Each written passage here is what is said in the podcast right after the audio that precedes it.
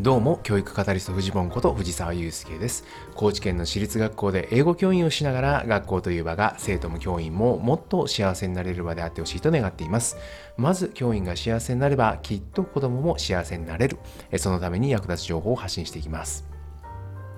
さてですね、先日、世界一楽しい学校サーカスというイベントに行ったんですが、そこから学んだことをちょっとシェアさせていただこうと思います。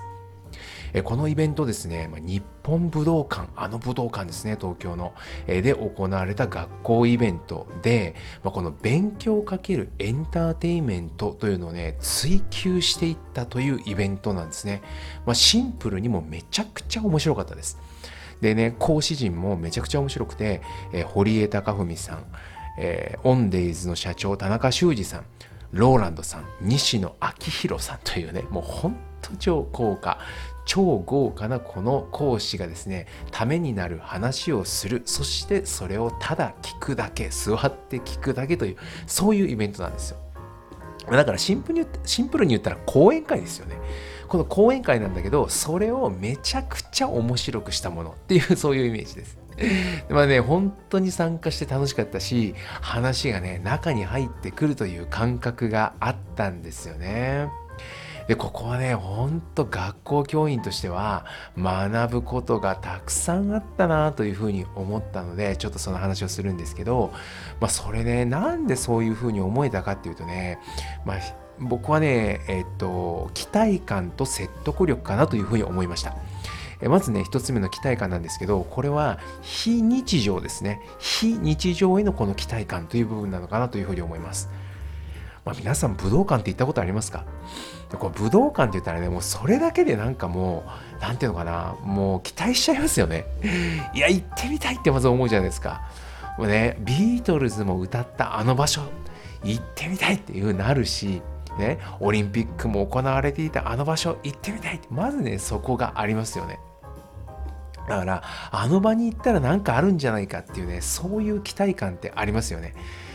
それとね、度肝抜かれた舞台演出でございます。もうこの舞台演出はね、すごい。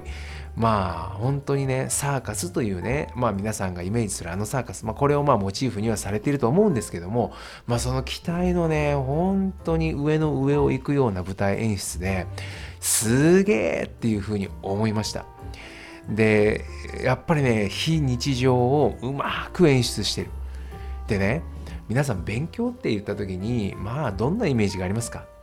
まあ、僕なんか最近ね、まあ、楽しいっていう風なイメージもありますけどでもね、えー、生徒の立場から言ったら勉強って言われたら退屈でそれからしんどいっていうねそういうイメージがあると思うんですよ。でねまずはねこのね、え勉強にまつわるマイナスのイメージこれを吹き飛ばしてくれるんですよ。ここがねもう綺麗さっぱり吹き飛ばされる。もう今から何か楽しいことが始まるんだろうというようそういうようなね期待感ですね。非日常への期待感っていうのがまずはめちゃくちゃ高まら高まるってことなんです。で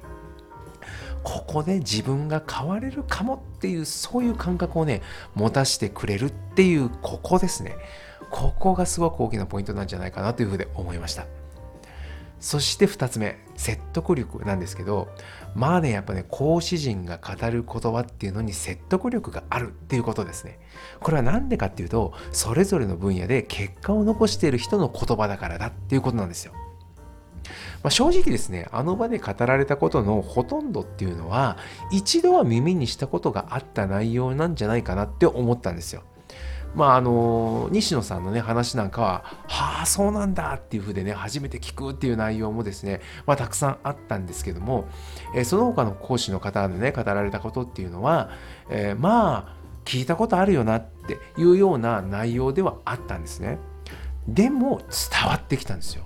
それはねやっぱ何かっていうとその人の人生の重みっていうものが乗っかっていたからだっていうことだと思います。でそのねそれぞれの人生の中で結果を残してきているからこそ出てくる重みですね。ここの重みが乗っかってるからズドーンとこうね私たちの心の中に入ってきたっていうことなんだと思うんですよ。だからもう誰が語るかっていうことで伝わり方ってこんなに変わるんだなっていうことですね。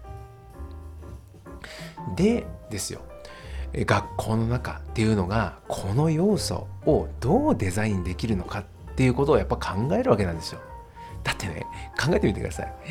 授業、僕らが普段普段やっている授業、生徒が普段受けている授業っていうのは、もう思いっきり日常ですよね。そして、それをやっている先生っていうのは、結果を残していない人ですよね。いや、まあもちろんその教科に関しての専門性は高いですよ。高いですが、でも、生徒目線からしてあこの人はすごい結果を残しているっていうふうに思えるかっていうと、まあ、なかなかそういうふうに思えないケースだって多いわけじゃないですか。ね。だとすればですよだとすれば生徒が今回私たちが感じたようにさあこで自分が変われるかもしれないっていう期待感を持てるようなそしてこの人の言うことには耳を傾けたいって思うようなそういうような非日常の空間とはどこにあるのか生徒の目線で結果を残している人とは一体誰なのかこのことをね私たちはもう一度問い直してみなきゃいけない。教師がですね、え教室の前で黒板の前で、えー、淡々と話をしているだけではですねやっぱりここで自分が変われるかもという期待感にはつながらないということなんじゃないかなというふうに思うわけです。私も答えはもちろん持っているわけではございません。一緒に考えていきたいと思います。何かの参考になれば幸いです。走り出せば風向きは変わる。ではまた。